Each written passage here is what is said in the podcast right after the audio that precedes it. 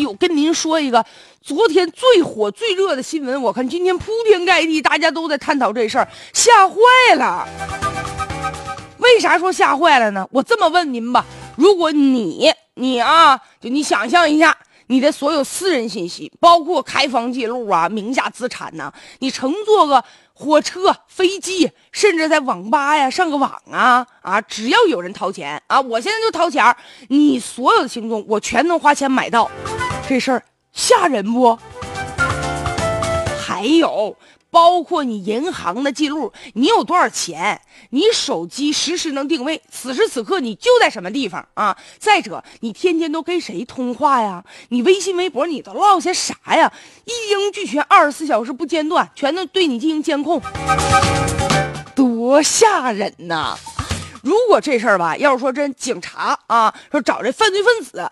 通过刑侦的手段，这个可以理解，因为它属于特殊的人群嘛，是吧？特殊的手段。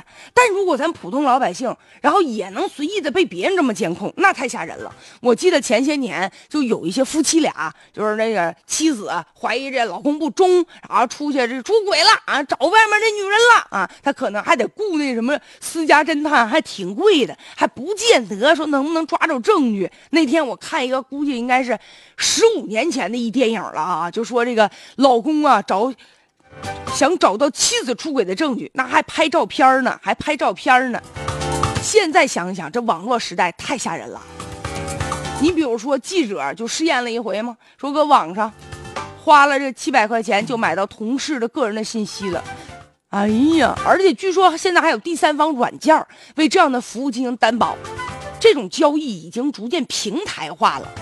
毛骨悚然呐！确实，咱仔细分析分析啊。你说身处大数据的时代，就网络时代嘛，你干什么事儿，感觉呢都有一个记录在记录在案。你比如说我吧，比如说我啊，我呢用我这手机啊，我跟 QQ 也好，微信也好，我跟别人聊天，我总会留下痕迹。有的时候我就在想啊，是吧？那微信是我的，不见得，你这网络上一定会留下的。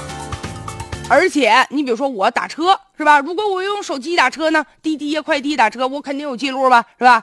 再者，你比如说咱们到饭店去吃饭去，那饭店也好，公共场所也好，到处都是监控。还有有些人啊，这就不是我了，我得说明白，有些人出去开房去，是不是？你不但有记录啊，还有摄像头。所以，除这年头，我就感觉，除非你活在深山老林里头。要不然，你所有的一切电子产品都会留下痕迹，就把这些东西就结合起来，基本吧就能勾勒出一个人的基本行为的信息。我这么说，比如说现在咱大家伙最害怕啥呢？丢手机，手机也不见得值几个钱，但是如果一旦把你手机的密码啪一破译，就这个手机的主人是干啥的，他有啥朋友，有没有钱，一目了然。所以这些年呢，个人信息保护啊。确实，就出现我觉得有点像裸奔的那种状态。咱们经常会收到各种什么骚扰的短信的电话，那不就是因为个人信息被别人泄露了吗？为什么一个人的所有的信息现在就都能被人发现呢？有的时候，你比如说啊，有一些信息集合的一些部门，比如说收集信息的，或者各个行业、各个领域。啊，你比如他有一些人在后台，他就能够呢提供，比如说点对点的实时的信息查询，或者是有一些人有相关的数据统计的，他这是管理人员。所以这样一来，他们成为内鬼了，把信息往外一卖，那好嘛。哎呀，所以大数据时代呀，人呢现在活得好像越来越透明，你没有什么绝对性的隐私，是吧？所以呢，要真的是要严防死守咱们的个人信息呀。其实啊，也给大家提个醒，就是千万别干啥见不得人的事儿，别干，别当坏人。